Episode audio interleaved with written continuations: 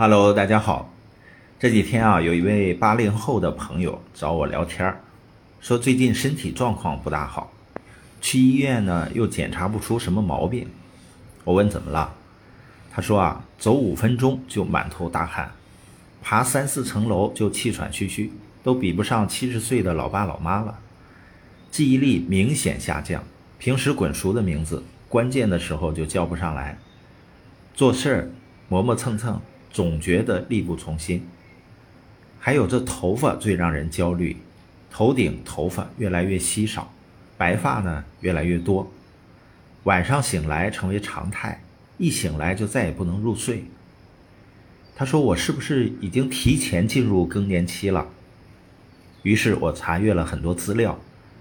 看到了一组扎心的数据，在中国啊，现代女性更年期平均年龄从十年前的四十九岁提前到四十六岁，其中知识女性提前了近十岁，而男人的情况更不乐观，衰老年龄比上世纪八十年代末大大提前，原本应在六十岁以上才出现的更年期症状。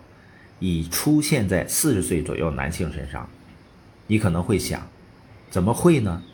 现在中国人的平均寿命在增高，外表也看起来更年轻，三四十岁的人脸上没有岁月的痕迹，被小朋友称为姐姐哥哥的心花怒放，怎么能说衰老大大提前了呢？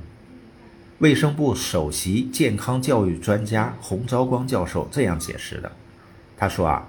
现代人的衰老是指身体机能和心理健康状态的滑坡，这些变化多是在人的身体里悄悄发生的，有时外表未必能看得出来。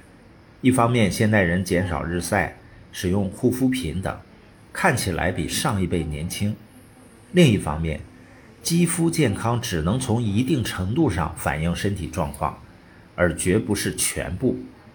我还看到一个国民体质调查，有一个显著的四零现象，就是说在四十到四十五岁这个年龄段，是人体机能下降最快的。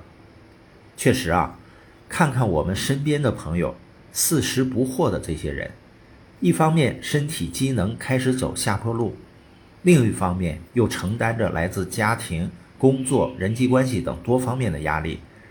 他们的心理负担比二三十岁和六七十岁的人都重得多，所以四十岁成为健康的拐点也就不奇怪了。我今天想分享的话题是：衰老虽然是不可逆转的自然规律，现代人也开始出现早衰现象，但是衰老的节奏却是事在人为。这里有两本读物，这本是《时尚圣经》杂志。二零二零年十月刊出的一个话题：衰老是一种可以逆转的疾病吗？了解长寿背后的科学，这是首次在《潮流》杂志上热议关于长寿的话题。无独有偶，哈佛医学院终身教授辛克莱尔也出版了他的新作《可不可以不衰老》。书里的主要观点是，衰老是一种可以被治愈的疾病。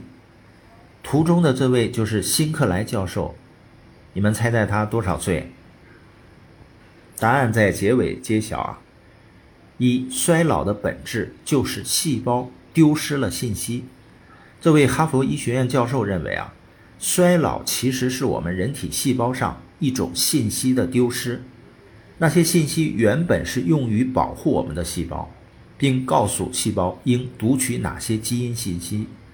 而衰老就是一种让细胞不能读取正确基因的表现，于是我们的细胞失去正常功能，慢慢的变成了衰老细胞。这些衰老细胞去哪儿了呢？它们虽然已停止工作，但是拒绝死亡。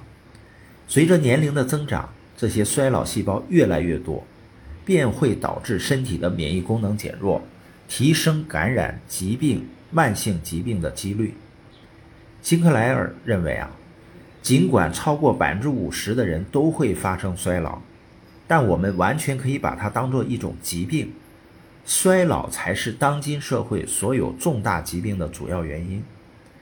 因为人体如果长期处于衰老状态，其患病的几率是正常人的十七点四倍，其平均寿命比正常人短十一点六岁。只要能够治愈衰老，一定程度上就可以避免随之而来的一系列疾病。二，衰老和免疫力密切相关。听到这儿，我想大家都有感受了。要想保持健康态，就是要保护好我们的免疫力，减慢衰老的脚步。因为随着年龄的增长，一些细胞停止分裂，不再发挥生理功能，成为僵尸细胞。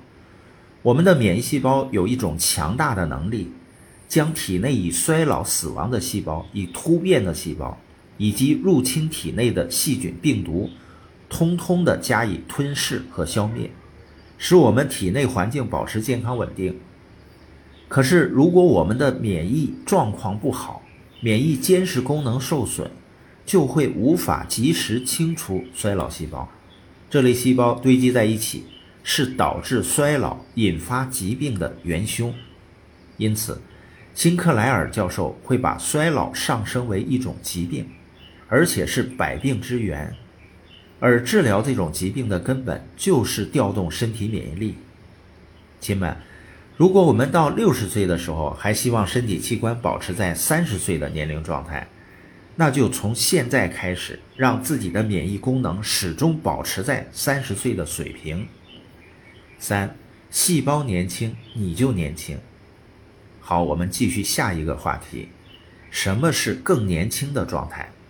看看小孩子，十八岁之前的少男少女，我们看到的是活力和朝气，满满的胶原蛋白。而在显微镜的微观世界里，我们的身体是由成百亿个细胞所组成的，每个细胞都像一个微型的生命体。不仅如此，新细胞不断产生，旧细胞不断死去。比如说，人体的皮肤细胞大约每隔三十天到五十天会更新一次，血液中的红细胞每隔二百六十天左右就会更新一次。那么问题来了，如何判断我们身体的细胞是否年轻呢？在这里，我要分享一个著名的彗星实验。这是国际上公认的单细胞检测 DNA 损伤状态的实验。在科技设备的显示下，我们可以看到，如果 DNA 没有损伤，染色后它会呈圆形的荧光团，无脱尾现象。如果 DNA 受损，断裂的碎片进入到凝胶中，在电场的作用下形成脱尾，像一个拖着长长尾巴的彗星。DNA 受损越严重，断裂越多，产生的碎片就越多越小，而彗星尾就会越长。北京大学医学院和中山大学医学院利用彗星实验，对植物营养对人体健康的影响做了进一步的课题研究。采取年龄在二十岁到六十岁之间的二百九十七个 DNA 样本，在实验发现。每个人的基因都有不同程度的变形损害，拖着或长或短的彗星尾巴，而服用含有多种维生素、矿物质和植物营养素的贝利健八周后，DNA 的彗星尾巴就消失了，是不是非常令人兴奋啊？DNA 被修复，相当于改写了这个细胞的生命年龄，同时它所处的生物体的生命状态。也自然而然被修改，我们的身体就能焕发年轻态。从一定程度上来说，实现了辛克莱尔教授说的“衰老是可以被治愈的疾病”，不是吗？对了，知道刚才这位哈佛大学教授多少岁吗？他那张照片时的年龄是五十一岁，而据他所说，他的细胞年龄只有三十岁。那今天的分享就到这儿，祝福我的家人们都能像教授一样。做一个岁月神偷，偷走二十岁甚至更长时间，让我们长长久久彼此陪伴，年年活力，岁岁青春。爱健康，爱你们。